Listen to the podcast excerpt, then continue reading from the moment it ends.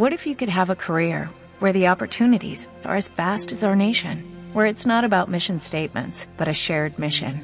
At U.S. Customs and Border Protection, we go beyond to protect more than borders, from ship to shore, air to ground, cities to local communities. CBP agents and officers are keeping people safe. Join U.S. Customs and Border Protection and go beyond for something far greater than yourself. Learn more at cbp.gov/careers.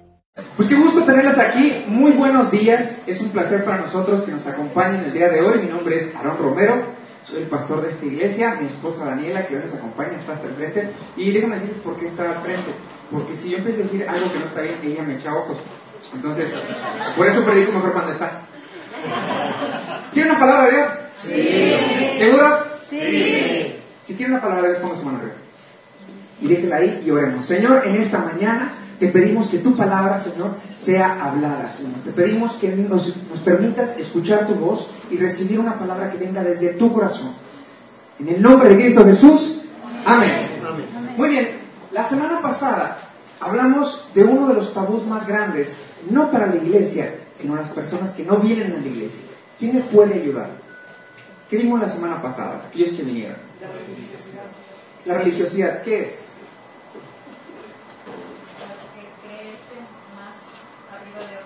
Bien, creerte más arriba de otros, hablamos de religiosidad, hablamos de que nos convertimos en un tabú para que las personas no conozcan de Dios.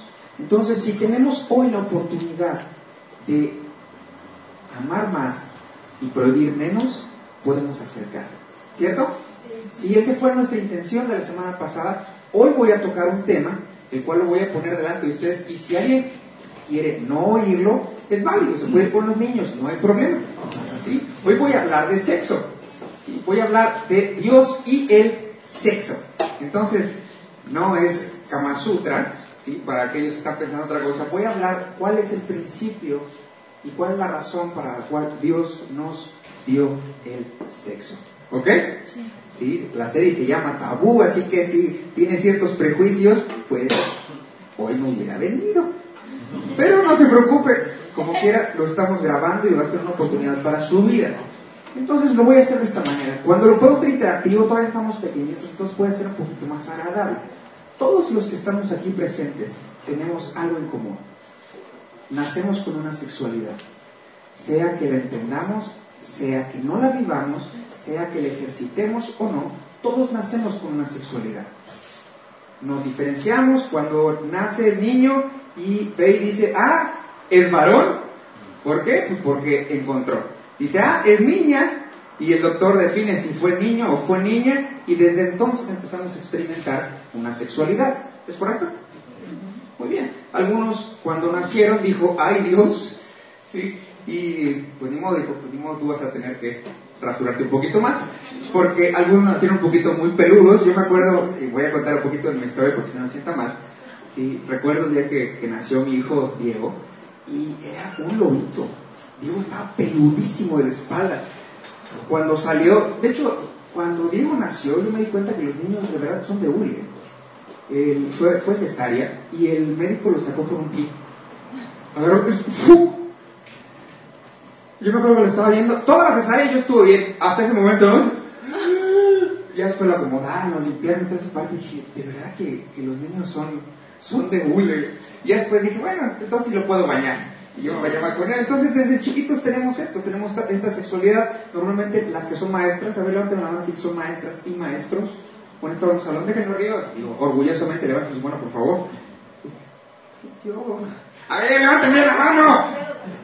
Gracias, ahí está. Ok, aquellas que son maestras y han tenido la oportunidad de estar cerca de niños y de niñas, ¿a qué edad comienzan a experimentar su sexualidad?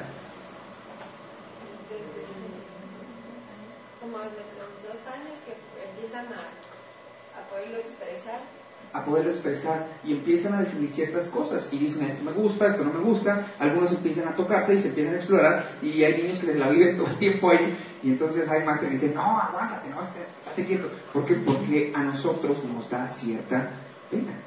Pero el niño simplemente entiende que se siente rico o la niña entiende que se siente rico y empezamos a tener toda esta expresión de la sexualidad. La sexualidad es un regalo de parte de Dios. ¿Sabía? Les voy a decir una verdad. La sexualidad solamente la vamos a experimentar en la tierra. ¿Quién está soltero?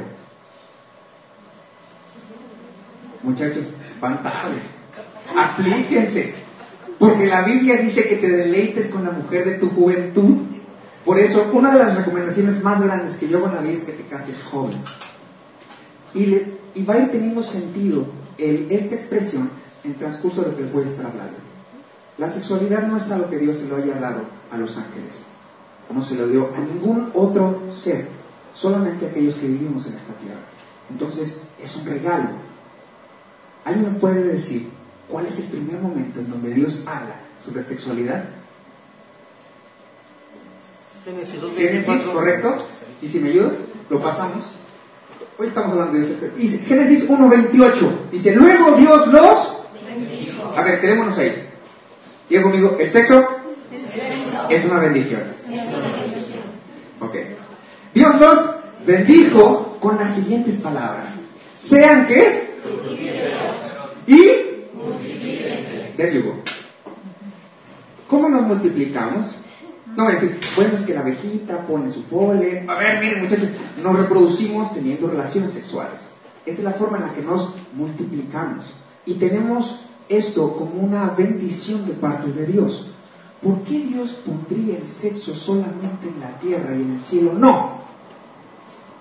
Esa es una gran pregunta. ¿Cuáles son la razón por la cual muchos de los problemas que tenemos en esta tierra surgen y nacen por mal manejo de la sexualidad. ¿Por qué? Porque no nos podemos aguantar, porque no podemos manejarla sabiamente, porque no entendemos para qué Dios nos la dio. Entonces hoy espero poder trabajar con ustedes en un proceso de entendimiento de lo que Dios pensó con respecto al sexo. Voy a empezar por una contraparte. Hay un mito el mito es este. El sexo es algo físico. Esto es un mito porque, vamos a preguntarlo así, hay muchas personas que consideran que pueden ejercer y, ejercen su sexualidad como consideran correcto. Entonces, conforme van encontrando una pareja que esté del mismo modo, pues tienen relaciones y viven de esa manera. El punto aquí viene a ser que su sexualidad es como si fuese parte de la ropa. Es decir, tengo ganas, lo puedo hacer, perfecto, ya no, me la quito, me cambio de camisa. La sexualidad nace desde una parte que nosotros tenemos muy dentro. Nosotros somos tres partes. Vivimos en un cuerpo, somos al, perdón, tenemos alma y somos espíritu. Entonces vuelvo a repetir porque esto es muy importante. Vivimos en un cuerpo, tenemos alma y somos espíritu. Cuando, si el sexo fuese una condición meramente física, una persona que ha sido abusada no tendría secuelas. Si fue algo físico, significa que si yo me echo a correr y me golpeo contra la pared y me hago un chichón, va a sanar. ¿No? Digo, tarde o temprano va a sanar. Hoy no vino un buen ejemplo que podía usar, pero si yo agarré y me golpeo y tengo aquí la frente hecha pedazos, ¿cuánto tiempo tardará en sanar? 15 días, eh, digo, si lo ponemos, yo sé que hay muchos tipos de ungüentos, las abuelitas utilizaban la, la sábila, ¿no? Lo cortaban y te la pegaban. Y les voy a contar una historia para que tenga un poco más de sentido. En una ocasión mi mamá dijo, me voy a aventar en la avalancha. Y mi mamá es, es, miren, el juego más preciado que yo tengo en mi infancia se llama el juego de las bestias. Lo inventó mi mamá el día que decidió despertarnos de esa manera. Entonces mi mamá agarraba y eran seis y media de la mañana, y se aventaba la cama. ¡Ah! No, y caía encima y empezaba a revolcarnos y pues mi hermano y yo, eso, ¡eh, qué pasó? Buenos días, ¿no? Y ese era el juego de las bestias. Entonces nos aventaba almohada, nos pegaba, nos gritaba. Ese era el juego de las bestias y es un juego que disfrutaba mucho. Así es mi mamá. Entonces mi mamá, vivíamos en la ciudad de Cuernavaca y había una bajada a 45 grados de casi 300 metros. Fantástica, fantástica avalancha. ¿Ok? Imagínense, una avalancha. Y me le echo. Se sube mi mamá en la avalancha y empieza, empieza a agarrar vuelo. Y entonces, pues obviamente metes freno. ¿No se acuerdan? ¿Conocen las avalanchas? A, ver, ¿quién conoce las avalanchas? Ok, bueno, bueno. Está bien, si las conocen. Entonces vas en la avalancha y saben que la avalancha tiene solamente un freno, de un solo lado. Entonces, jala la palanca y se empieza a poner y no frenó. La mejor forma que tuvo mamá de frenar, dijo, pues meto freno de mano. Mete la mano. Salió volando mi mamá, obviamente todos atrás de ella corriendo. Llegamos, ¿estás bien? Sí, sí, estoy bien. Traía un hueco. Traía la mano perforada, así, enorme. Se le veía el hueso. Bueno, eso es algo físico. Tardó un mes y medio en sanar. Y hoy le ven la mano y la tiene bien. La tiene completamente bien. O sea, ella recuerda la historia y se muere la risa contándola. Cuando una persona vive una experiencia en su sexualidad en la cual ha sido tocado o tocada, pasan los años y la sigue contando y se le sigue quebrando el corazón. Porque el mito es que el sexo no es algo físico. El sexo abarca todo lo que nosotros somos. Es una bendición que Dios nos dio, la capacidad de ser uno. Ese es el regalo más grande que el sexo existe en esta tierra, la capacidad de ser uno. Si tú tuvieras el regalo de ser uno con alguien más y lo entendieras y lo valoraras de la manera que Dios lo formó, no existiría el divorcio. Porque no habría capacidad humana, no existe capacidad humana de separar lo que Dios unió. ¿Va conmigo? Tengo, tengo a algunos conocidos durante mucho tiempo que hemos estado trabajando con jóvenes que en un momento de quebranto cuentan la historia de cómo fueron abusados de pequeños. Hombres por hombres, mujeres por hombres, hombres por mujeres, de todo tipo. Y esta expresión lleva muchos años y se convierten en secuelas. Los psicólogos entienden que la sexualidad detona muchos de nuestras formas y maneras en la vida. Entonces, si regreso al anterior y leemos lo que dice, dice, Dios los bendijo con el sexo. Fue una bendición pero todo lo que puede ser una, una bendición se convierte en una maldición si se maneja de la manera equivocada. ¿Por qué el sexo es un tabú? En muchas de las sociedades, en muchos de nuestros sectores, ¿por qué el día de hoy, cuando queremos hablar de sexo a nuestros hijos, es tan complejo? Porque probablemente nosotros, ni siquiera nosotros lo entendemos. Entonces llegamos y queremos enseñárselo a Matías. Y dice, bueno, pero es que Matías tiene tres años, Matías ya está experimentando su sexualidad. No le estoy dando el favor a la CP en sus ideas de enseñar sexualidad desde edades tempranas. Pero el punto es empezarlos a enseñar de la manera correcta, porque el sexo tiene la capacidad de hacerte uno. Y esto, la capacidad de hacerte uno, brinca la que sigue, por favor. Una más. 1 Corintios 6, 18 dice esto. Huyan del pecado qué? No dice huyan de la sexualidad, ¿verdad? No. Ok, entonces vamos a entender esto. No puedes huir de tu sexualidad.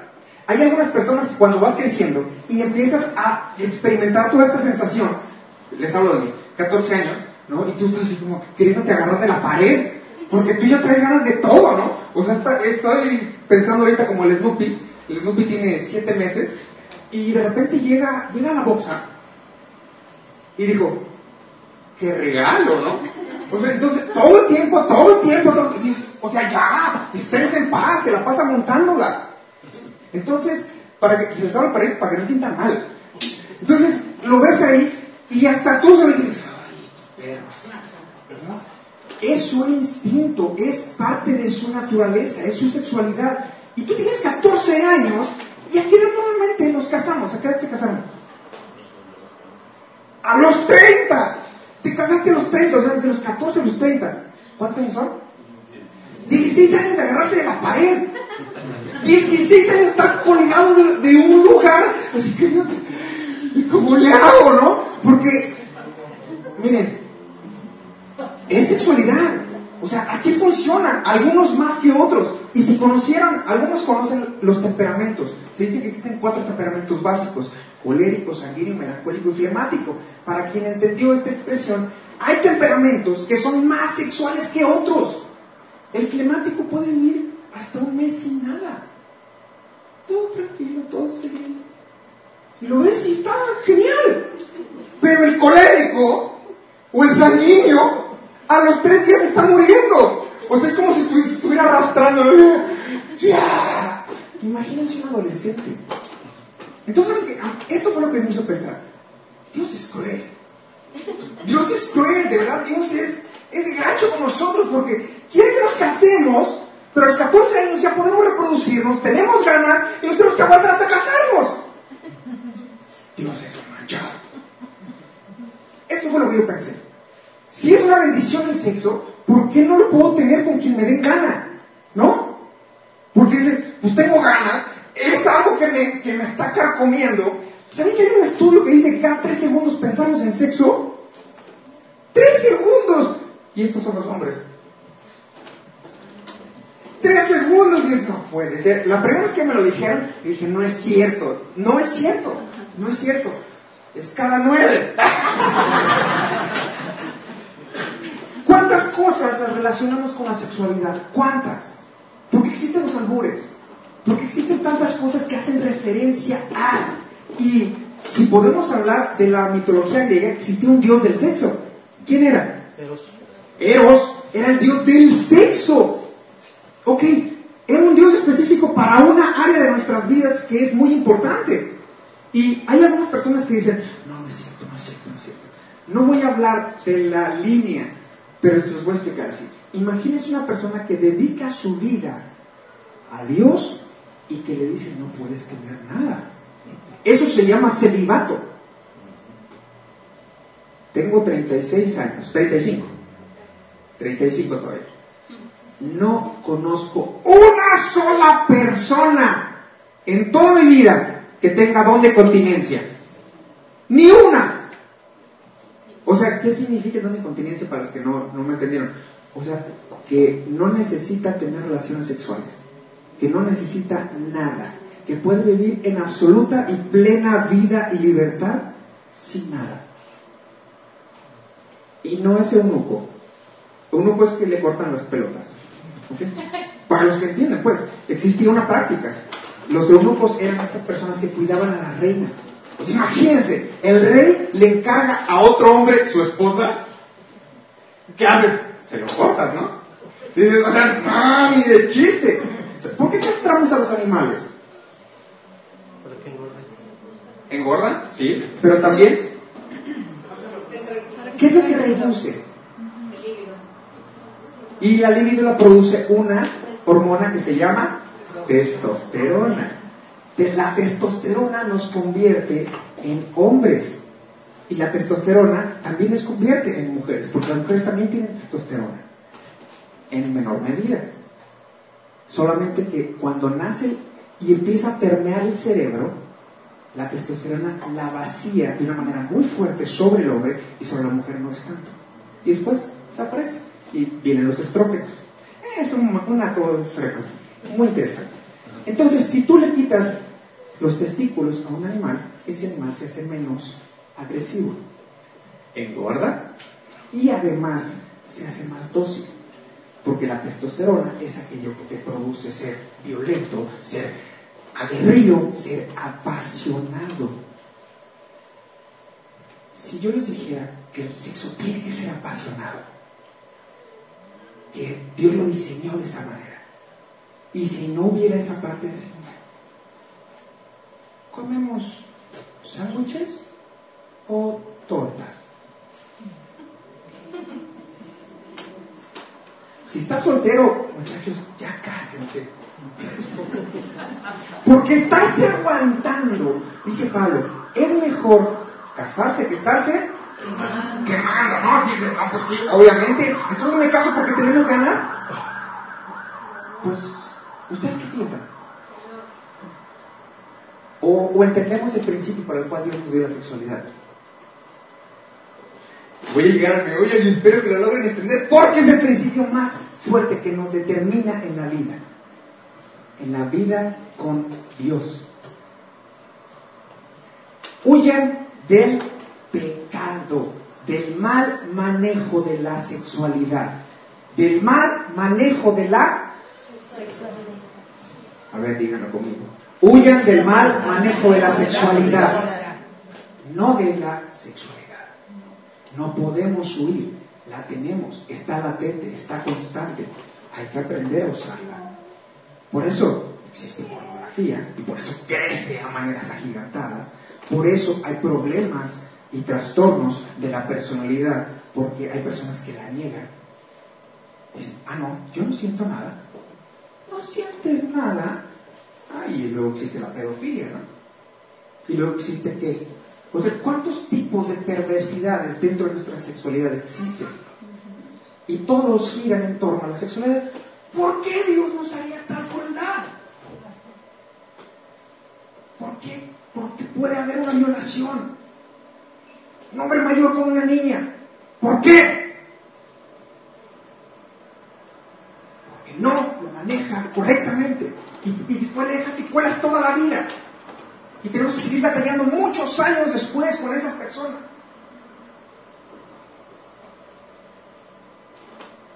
Huye del mal manejo de tu sexualidad. Entonces, ¿cuál es el buen manejo? Ningún otro pecado afecta tanto y el cuerpo está hablando de todo lo que eres, como este. Porque el mal manejo de tu sexualidad apela contra ti. Experimentamos intimidad entendiendo el sexo. Experimentamos intimidad entendiendo el sexo.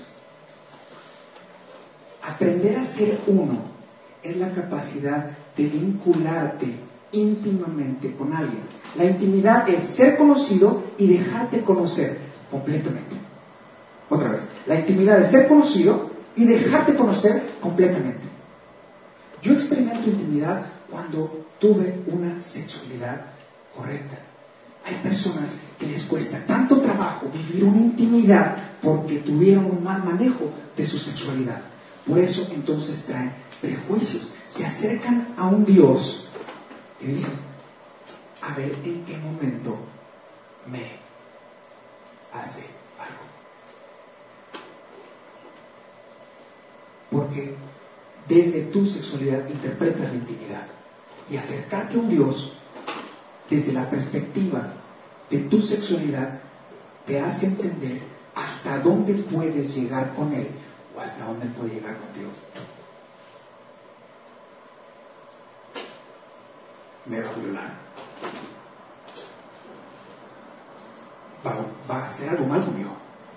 En cualquier momento va a hacer algo mal. Y entonces empieza a dar paso atrás. Entonces te, quieres acercar a Dios, pero hay algo que te limita. Fue el manejo o fue la violación de tu sexualidad. La sexualidad es ser uno. Es ser uno. Cuando tú puedes ser uno con Dios, es increíble. Porque entonces no experimentas en la intimidad, no hay culpas, en la intimidad no hay comparaciones. En la intimidad eres pleno. ¿Te imaginas acercarte a una persona que te recibe tal cual eres? Pues sí, o sea, yo sé que Dios me recibe tal cual eres, pero tú manejas culpas. Y entonces intentas acercarte y no puedes. Entonces es un estilo y afloja. Y fue por, fue por tu sexualidad. Esta idea, ¿no? de llegar virgen al matrimonio. Y hoy, sería fantástico. Pero la parte más increíble de poder llegar virgen al matrimonio se consumaría algo que se llama pacto de sangre. Cuando un hombre y una mujer tienen una relación sexual, por primera vez a la mujer se le rompe el. Y al romperse el derramamiento de sangre. Y cuando hay ese derramamiento de sangre, se hace un pacto. Todo el Antiguo Testamento habla de pactos. Pactos, pactos. Y lo voy a plantear de esta forma. Si por una sola vez tuvieras una sola pareja sexual, nunca tendrías en la cabeza la idea de poderte separar. Porque todo te recordaría a él o a ella. Todo. Todo. Todo. Entonces, si llegamos al punto en donde encontramos que efectivamente no lo tenemos, dices, ok, no fue así. En mi caso a lo mejor no fue así. Entonces viene el proceso de regreso. Hay un proceso de restauración. Y es el proceso de entender que nuestra sexualidad nos hace uno. ¿Qué nos hace uno? El manejo de nuestra sexualidad, la intimidad. Interpretamos a Dios a través del manejo de nuestra sexualidad. Entonces, eres un adolescente de 14 años. ¿Por qué enseñarle que aprenda a guardarse? Porque va a vivir una vida plena con Dios. Porque su relación con Dios va a ser muchísimo más fácil que cualquiera otra persona. Conozco un hombre, no les voy a decir el, nombre. Conozco un hombre, es, es un amigo. Este hombre se casó a los 32 y, es, y se casó virgen. Él se casó virgen. Miren, este hombre es todo un hombre orquestante. Por sí él es todo un personaje. Pero su manera de interpretar a Dios, cada vez que lo escucho, me vuela la cabeza. Porque entiende a Dios desde perspectivas que yo no las entiendo. ¿Por qué? Porque se guardó. Porque tuvo la virtud de guardar su sexualidad hasta el punto de poderla vivir a plenitud. Por eso no me recomiendo que se casen tan grandes. Cásense antes. ¿Se imaginan vivir una vida experimentando juntos una virtud? Porque es más fácil relacionarte con Dios. Porque no tienes tabús. Porque no tienes complejos. Porque no tienes culpas. Cuando tú vives en pareja, para los que están casados, ¿te gusta la idea de que te comparen? No. No, pues claro que no, a nadie le gusta la idea, ¿no? Sino que, ¿y si lo hago mal? ¿Y cómo sabes que lo vas a hacer mal? Porque punto de comparación. Entonces generas culpas. Entonces generas... Es que a lo mejor no funciona bien y entonces tenemos disfunción eréctil. ¿Ya? ¿No le funcionó? ¿Por qué? Por, por unas viejas amigas. Tuvo un problema porque nace aquí, se proyecta en todo lo demás. Esa es la disfunción eréctil. O cuando una mujer se convierte, ¿cómo le va? Cuando es frígida. No siente nada. No siente nada. Oigan, también está terrible. ¿Por qué? Porque nace aquí, se proyecta en todo lo demás. El manejo de la sexualidad. Experimentamos intimidad entendiendo el sexo. Tenemos familias, sobrinos, niños, y los cuidamos, ¿no? Digo, protegemos su virtud. ¿Por qué protegemos su virtud? Porque es la oportunidad que va a tener en la vida para entender a Dios toda su vida, toda su vida. Va a poder experimentar a Dios desde una perspectiva que a lo mejor tú y yo nunca podríamos vivir. ¿Por qué? Porque nos comimos el pastel antes de tiempo. Porque quisimos hacerlo. A lo mejor dices, bueno, es que yo no lo entendía. ¿Ok? Está bien. Pues te cuesta más trabajo acercarte a Dios. Por eso te costó más trabajo vincular. Por eso hay cosas que te acercas a Dios y no le crees. Y empiezas a tener toda esta parte. Porque la intimidad es sin culpa. Sin comparación. ¿Va conmigo? Sé que esta no es una plática motivacional. No era mi intención. Quiero hablarles de un principio de vida. ¿Por qué guardarnos? Hoy dices, bueno, ya estoy casado, ya, ya pasó. No. La sexualidad sigue siendo un tema toda la vida. Y nos seguimos guardando. Y mientras más puro permanezcas en tu sexualidad, más fácil te va a ser acercarte a Dios. Inviértela. Mientras más torcida tengas tu sexualidad, más complejo va a ser acercarte a Dios. ¿Por qué hay personas que les cuesta tanto trabajo, tanto trabajo acercarse a Dios? Porque no lo entienden, porque no le creen, porque siempre están con esta parte de, en algún momento no va a salir. Es que siempre hay gato por liebre. Algo quiere. Y esta es nuestra mentalidad de acercarnos con Dios. Porque esto fue como nos tocó vivir la vida. Tu intimidad con Dios está determinada por el manejo de tu sexualidad. Úsala bien.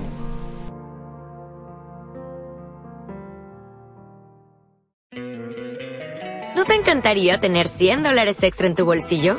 Haz que un experto bilingüe de TurboTax declare tus impuestos para el 31 de marzo y obtén 100 dólares de vuelta al instante. Porque no importa cuáles hayan sido tus logros del año pasado, TurboTax hace que cuenten. Obtén 100 dólares de vuelta y tus impuestos con 100% de precisión. Solo con Intuit TurboTax. Debes declarar para el 31 de marzo. Crédito solo aplicable al costo de la presentación federal con TurboTax Full Service. Oferta sujeta a cambios o cancelación en cualquier momento.